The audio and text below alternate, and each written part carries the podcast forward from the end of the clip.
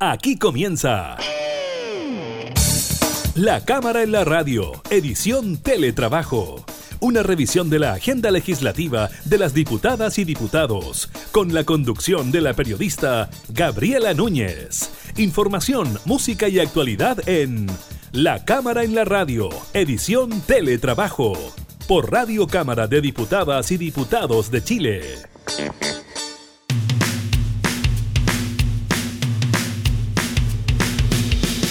Hola, ¿qué tal? ¿Cómo están? Bienvenidos a una nueva edición de la Cámara en la Radio, modalidad teletrabajo. Usted ya lo sabe, los acompañamos desde nuestros hogares a ustedes que están en sus casas respetando estas eh, cuarentenas obligatorias o voluntarias, el trabajo legislativo y también las informaciones de actualidad. Estaremos conversando con el diputado Juan Luis Castro sobre esta mega cuarentena decretada en la provincia de eh, Santiago. Estamos hablando de que por lo menos el 42% de la población nacional estará confinada a partir del próximo viernes eh, por los efectos del COVID-19. Revisaremos eso también lo que ocurrió en materia legislativa en el Senado con el aplazamiento de la votación que restringe la reelección de los eh, parlamentarios y también la solicitud del Banco Central al Fondo Monetario Internacional de una línea de crédito para solventar ciertos gastos. Así que iniciamos de inmediato la cámara y la radio en teletrabajo.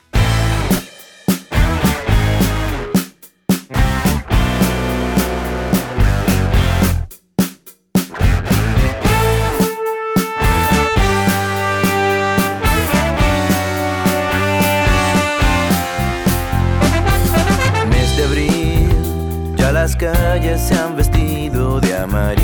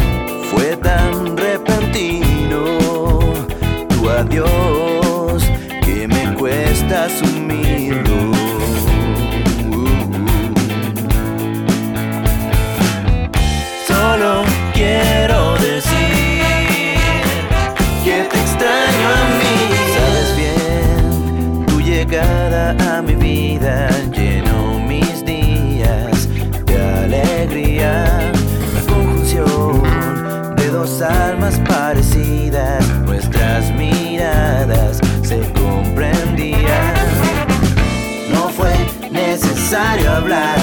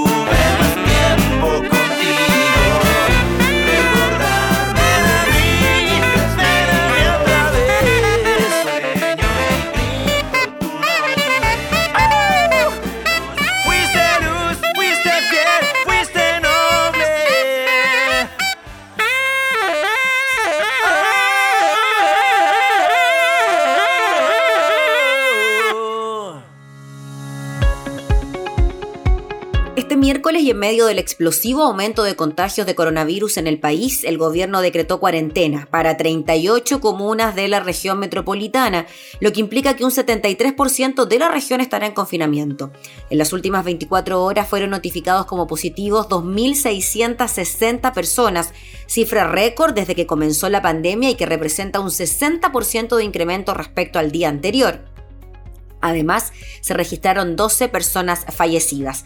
En este contexto, el ministro de Salud, Jaime Mañalich, anunció una serie de medidas que calificó de extremadamente duras y reconoció que significan un sacrificio, tienen efectos adversos muy importantes y lo relevante es que estas medidas sean respetadas al máximo de lo posible para que produzcan su impacto en lo más eh, breve plazo, dijo el ministro. Cuando se entra en esta cuarentena general o mega cuarentena, como se le ha denominado, a las 22 horas del viernes 15 eh, de mayo. En esta línea, el ministro Mañalich explicó que la medida más severa que debe anunciar es una cuarentena total en el Gran Santiago. Esto implica todas aquellas comunas que forman parte de la provincia de Santiago, que son 32, y además fuera de la provincia otras 6 que tienen relación estrecha con la ciudad de Santiago.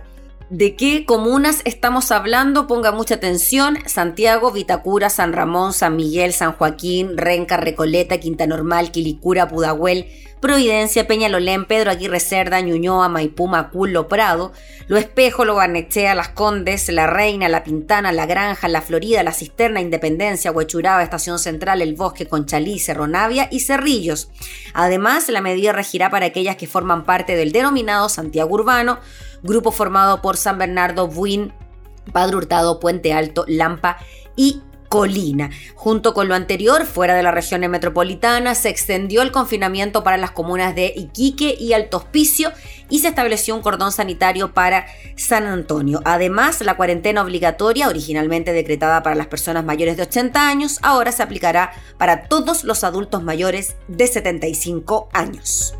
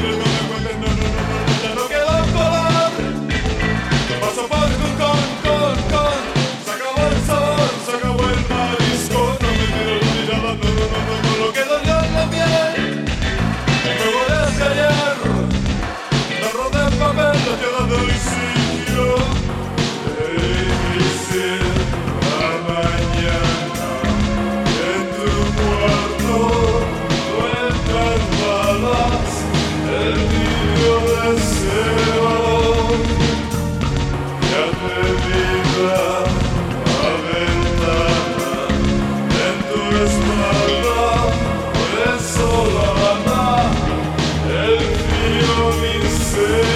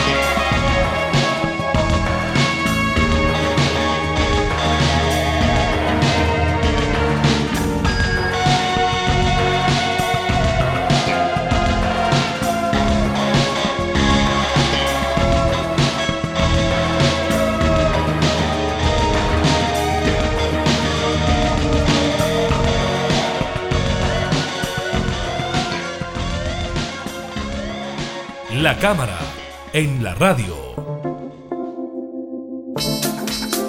Tomamos contacto de inmediato con el diputado Juan Luis Castro, integrante de la Comisión de Salud, él es médico de profesión, hay muchas novedades sobre el COVID-19 que queremos conversar eh, con él. El diputado Juan Luis Castro, muchas gracias por atender esta videollamada. Entendemos que está usted ahí en el Congreso en Valparaíso.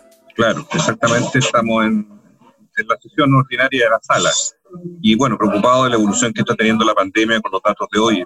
Sí, pues eh, sobre eso queríamos hablar, diputado. ¿Era esperable que con los datos que se iban conociendo día a día y sobre todo los que se conocen hoy con más de 2.600 contagiados diarios, se decretara una cuarentena total en el Gran Santiago producto de lo mismo?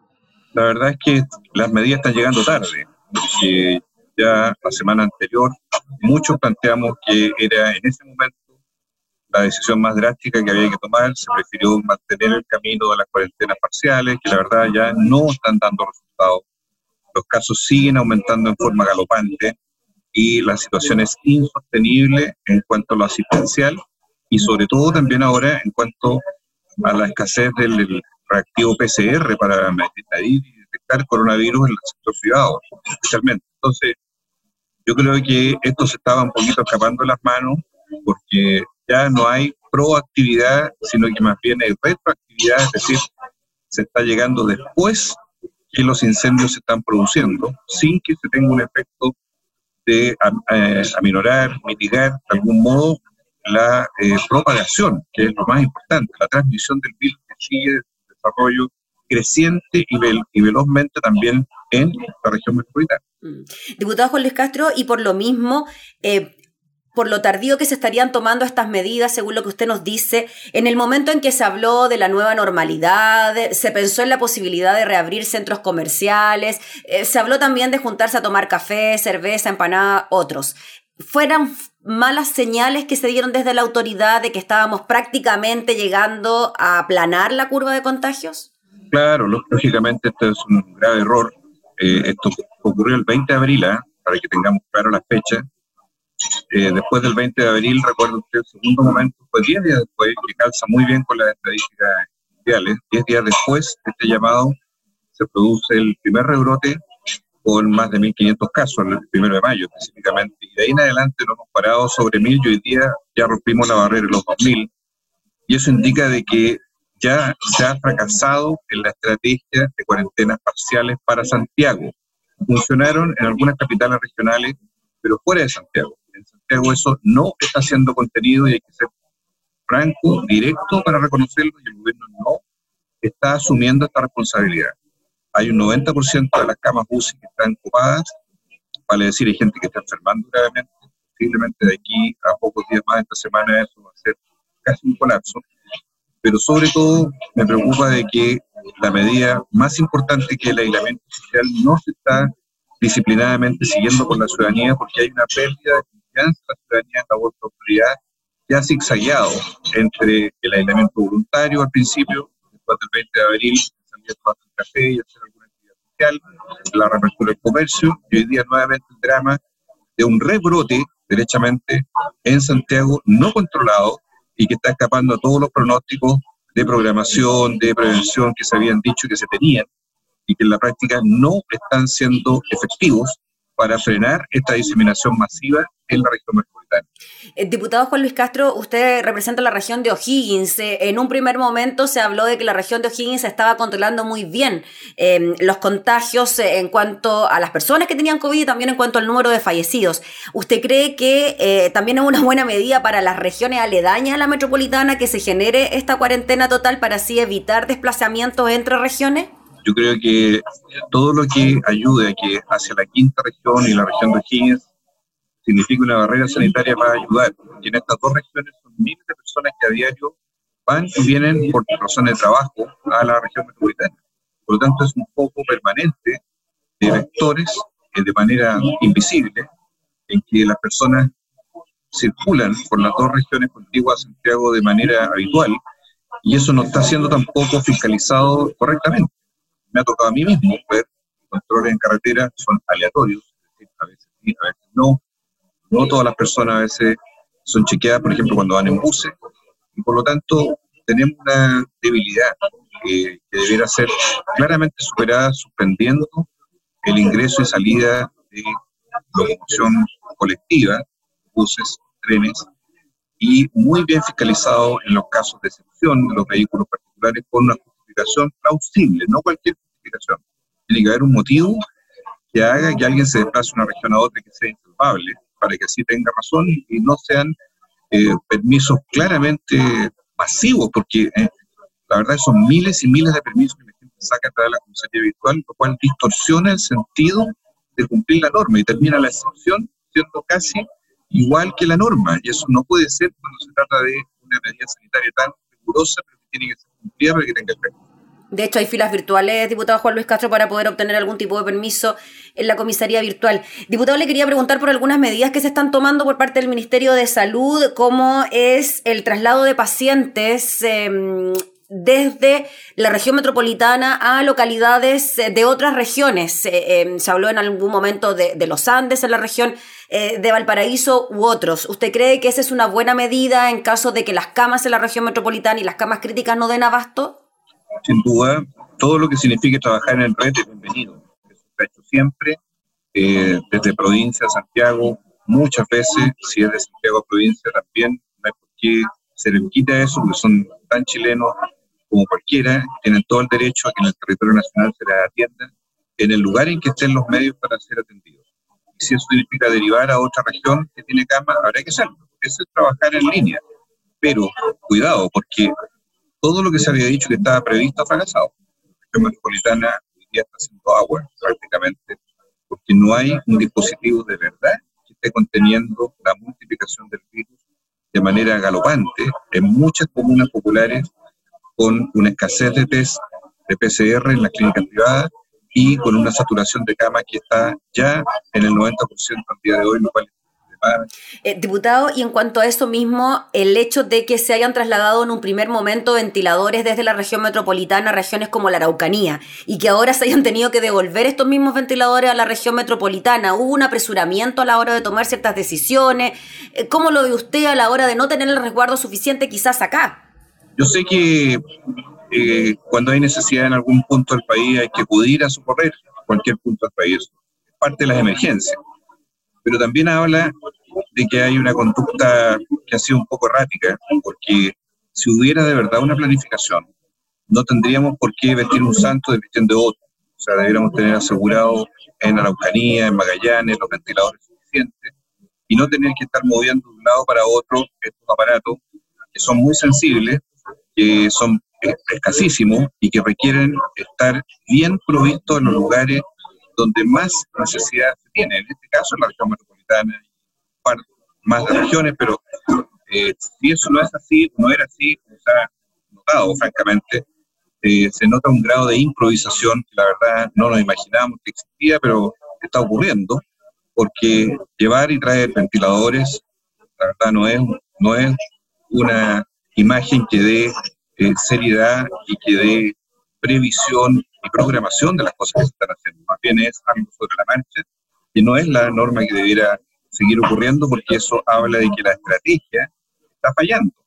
más bien estamos reaccionando sin estrategia preventiva, sino que reaccionando frente a los incendios que se producen cuando hay más Diputado Juan Luis Castro, el, Eucano, el EUNACOM, digo, este examen que se le practica a los eh, médicos extranjeros para poder ejercer la profesión en Chile, hay un proyecto de ley en el Senado eh, que permitiría de alguna manera suspenderlo. Usted me lo, puede aclarar quizás mejor, suspenderlo por este año para que los médicos extranjeros puedan trabajar. El gobierno pidió celeridad. ¿Cómo lo ve usted? Mire, es, eh, bien extraño este, ese proyecto. Es una moción parlamentaria. Lo que pasa es que el gobierno se tomó de sin necesidad, porque hoy día el estado de emergencia le permite al gobierno contratar sin necesidad de examen a cualquier médico que esté en Chile. El gobierno se está aprovechando de ese proyecto para postergar por dos años, no solamente por ahora, este año, sino que por dos años el examen, porque quiere colocar médicos sin acreditación. Y eso es una verdadera trampa, que yo creo que es muy peligrosa, y por eso el Colegio Médico también ha puesto una voz alerta, porque hoy día no requiere ley, no requiere ese proyecto de ley para contratar médicos sin una COM son más de 3.000 para atender pacientes graves en la pandemia. No necesita ley. Lo que está pasando es que se apoya en esa ley y la busca porque quiere en el fondo derogar el examen de una COM aún después de la pandemia. Y eso sí que es peligroso porque significa abrir las puertas sin ningún control a profesionales que tienen todo el derecho a migrar. Pero la gente en Chile que se atiende con esos profesionales tiene también todo el derecho a exigir que sepan, que tengan conocimiento acreditado. Y lo mismo que le pedimos a un médico chileno que el mismo examen también lo hagan los médicos extranjeros. Es tan simple como es, una regla de igualdad y equidad para la calidad de la atención pública. Diputado Juan Luis Castro, quizás es difícil ahora dar algún eh, tipo de mensaje de tranquilidad con todo lo que está ocurriendo, pero ¿usted cree que con esta medida de la cuarentena total en el Gran Santiago podemos disminuir la curva de contagios? Eh, no se tomó antes la medida, se toma ahora, pero por lo menos ya con eso podemos hacer algo. Mire, esta medida es tardía, quiero aclararle que no es en, toda la región metropolitana. Santiago tiene seis provincias, seis provincias, de las cuales una, que es de las más grandes, que es la provincia de Santiago, que tiene más de 32 comunas, me parece. A ella se le agregan cinco o seis comunas de algunas de las otras provincias, pero no es que toda la región metropolitana entre en cuarentena total el día viernes. Es decir, si bien es un número un poquito mayor de las comunas que hasta ahora estaban en cuarentena y que eran 25, hasta el día hasta el viernes van a estar 25, se aumentan, pero yo creo que sigue siendo un camino tardío, un camino que no logra ir delante de, la pandemia, sino que va detrás de la pandemia. Por lo tanto, dudo de los efectos que pueda tener si no fuera más estricta esta medida para toda la región metropolitana y no solamente para una parte de las comunas de la zona. Sí, bueno, eh, finalmente, diputados, son el 42% y ese el dato de la población en Chile estaría a partir de este viernes en eh, situación de confinamiento eh, por precisamente los efectos del COVID. Es casi la mitad de la población. Sí, es casi la mitad de la población, un número muy grande, pero le reitero que si el gobierno escuchara un poquito más, muchos de actores que estamos en el mundo de la salud, parlamentarios, las sociedades científicas, el colegio médico, venimos planteándose ya varias semanas que la cuarentena total no era una medida para mitad de mayo, era una medida que se había hecho a principios de abril. Y estamos pagando esas consecuencias. Quiero ser sincero con la historia de digna las cosas, porque cuando uno llega tarde, después tiene que lamentar muchas cosas. Yo creo, y así es la opinión no solo mía, sino de muchos otros eh, sectores de opinión en el mundo científico y médico, se está llegando un tanto tarde para llegar a frenar realmente la pandemia en la región metropolitana que está tan asolada por este virus. ¿Una cuarentena nacional no sería necesaria entonces? No, por ahora no, pero sí, le reitero, cerrar todo el perímetro de la región metropolitana, o sea, las más de 52 comunas que hay, sería el total de comunas de Santiago, cerrarlo de verdad y cerrarlo además con medidas de protección y de inhibición del traslado del transporte colectivo y de pasajeros, que es lo que hoy día está afectando mucho a la población. Muy bien, pues diputado Juan Luis Castro, le agradecemos por su tiempo, por sus minutos y por recibirnos allá en el Congreso. Que esté muy bien. Muy bien, gracias a usted. Hasta pronto. Gracias, el diputado Juan Luis Castro, integrante de la Comisión de Salud, hablando sobre las nuevas medidas para enfrentar el COVID-19.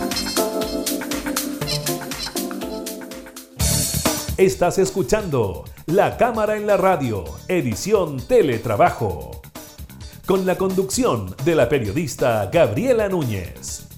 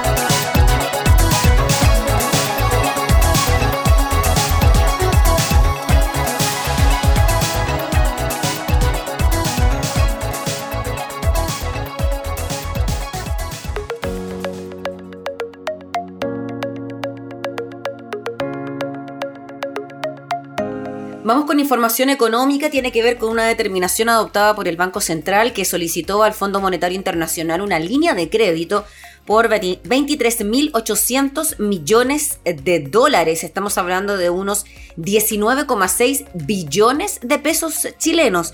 Según indicó el Instituto Emisor en su página web, el acceso a esta línea permitirá complementar las reservas internacionales y aumentar en más del 60% la disponibilidad de liquidez de acceso inmediato. El central explicó que se trata de una facilidad de carácter precautorio reservada para países con muy sólidos fundamentos macroeconómicos que no está sujeta condicionalmente ex post y que provee un respaldo significativo para enfrentar un eventual empeoramiento de la crisis global causada por el COVID-19. Esta información se conoce pocos días después de que circulara la versión de que el gobierno había solicitado un préstamo al Fondo Monetario Internacional que fue desmentido en su momento por el propio ministro de Hacienda Ignacio Briones. El Banco Central, que es una institución autónoma del Estado, se rige por una ley orgánica constitucional, explicó que en un comunicado emitido hoy el Fondo Monetario Internacional dio a conocer que el directorio ejecutivo del organismo se reunió en una sesión informal para discutir la solicitud. Esta corresponde a una línea de crédito flexible de dos años por un monto de 23.800 millones de dólares, un instrumento que tiene por objeto proteger las economías ante eventuales shocks externos al proporcionar un acceso amplio y por adelantado a los recursos del Fondo Monetario Internacional sin condiciones ex post. La nota remarca que esta línea de crédito es una facilidad de carácter precautorio, según consigna el portal de Radio Cooperativa, complementaria a las fuentes propias de liquidez externas provenientes, por ejemplo, de las reservas internacionales, y su disponibilidad tiene por objeto ayudar a alcanzar los objetivos del Banco Central ante eventuales situaciones de shock externos severos como los que podrían acompañar a un agravamiento significativo de los efectos globales de la crisis originada por el COVID-19. Así que ahí están las cosas. Em, de esa forma entonces es que el eh, país está tomando eh, ciertas herramientas que entrega el Fondo Monetario Internacional eh, para estar preparados en caso de una emergencia. El ministro Briones lo aclaró, el crédito del Fondo Monetario al Banco Central no es un préstamo al gobierno de Chile, no está destinado a financiar el gasto público, es un seguro adicional para enfrentar shock externos.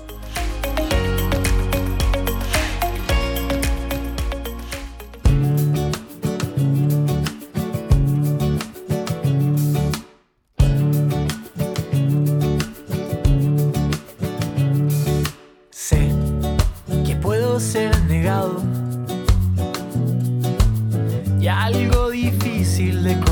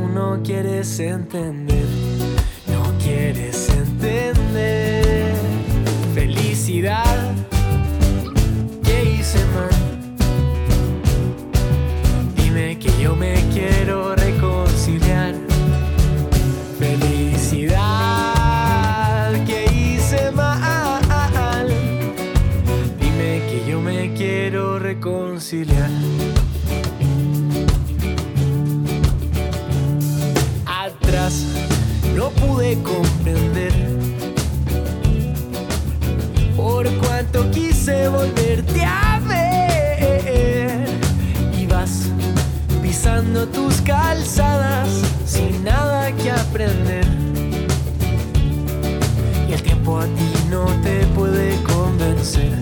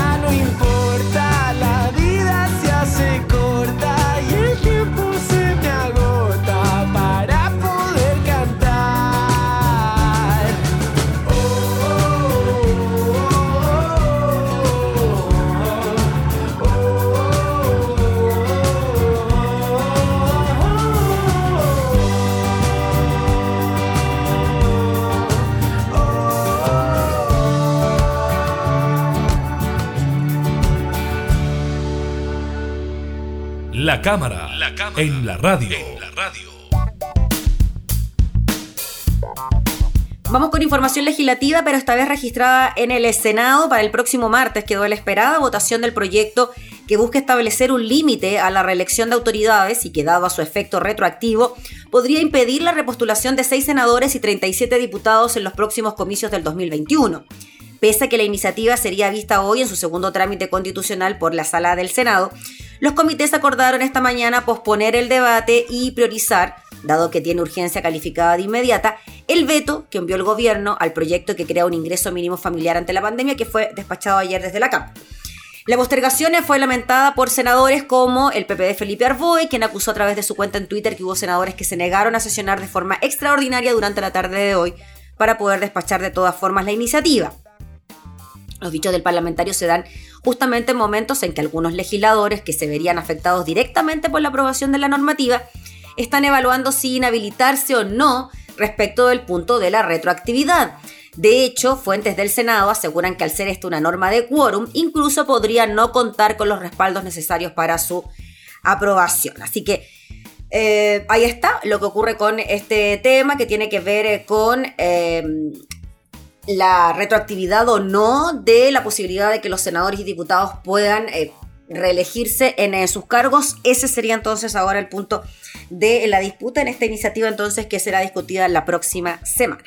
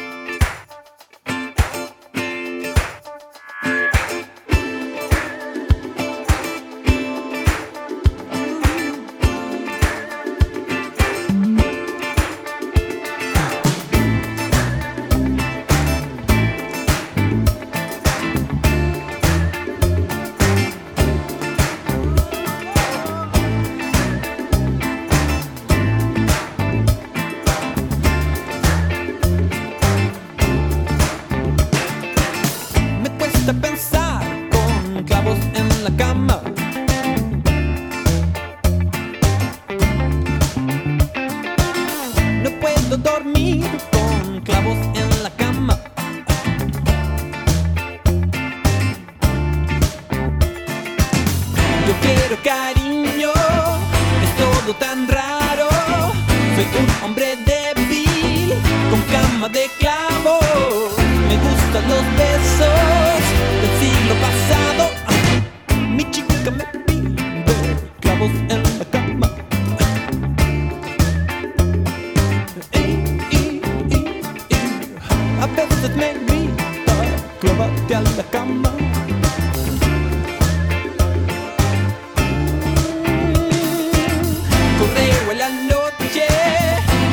robado.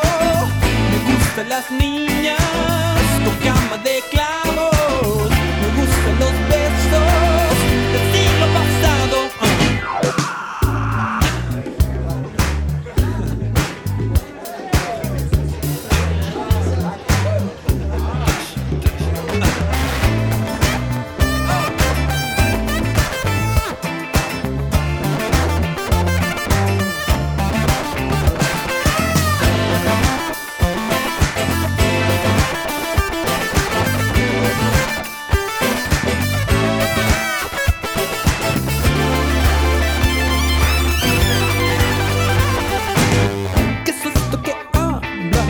with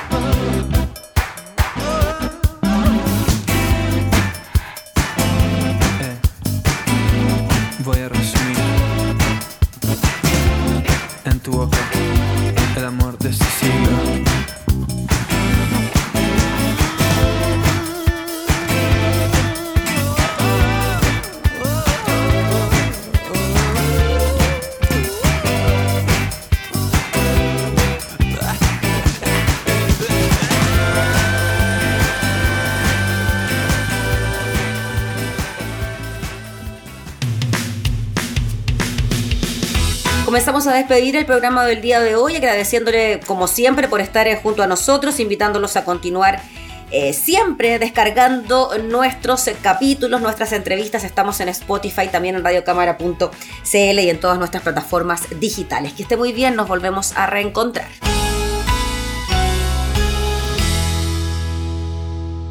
Hemos presentado La Cámara en la Radio, edición Teletrabajo una revisión de la agenda legislativa de las diputadas y diputados, con la conducción de la periodista Gabriela Núñez. Información, música y actualidad en La Cámara en la Radio, edición Teletrabajo, en Radio Cámara de Diputadas y Diputados de Chile. Hoy más que nunca, acercando las leyes.